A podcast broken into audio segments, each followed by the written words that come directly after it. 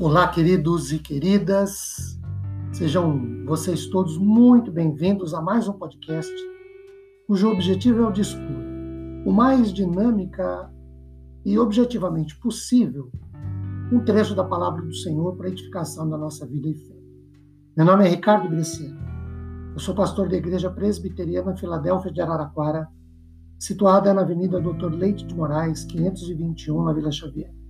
É sempre uma grande alegria levar a todos vocês mais uma reflexão bíblica. Hoje, tendo por base Colossenses capítulo 1, versículos 22 e 23. Lidos dizem-nos assim, verso 22.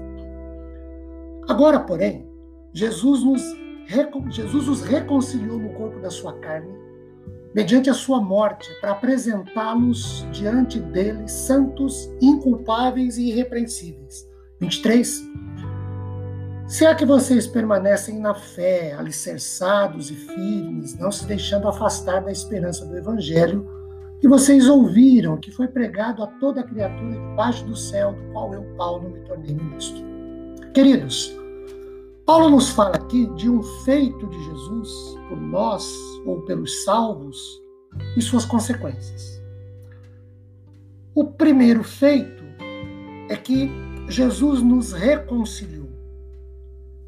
Vale ressaltar que, biblicamente falando, reconciliar no grego expressa não apenas um retorno a favor com um, mas também deixar de lado a inimizade que completa a amizade, ou segundo Titman, passar da inimizade à completa reconciliação. No caso, Fomos por Cristo e em Cristo reconciliados por Deus.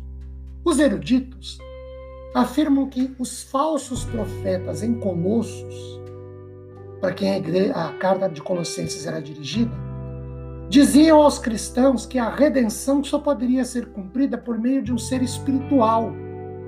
Isso porque, queridos, esses falsos mestres, por isso falsos, apesar de mestres, rejeitavam a encarnação de Cristo. Para eles, Jesus não podia ter tido um corpo físico, porque eles eram adeptos da ideia grega de que o espírito é perfeito, mas o corpo, que é matéria, ele é imperfeito, e aí a perfeição não pode habitar a imperfeição.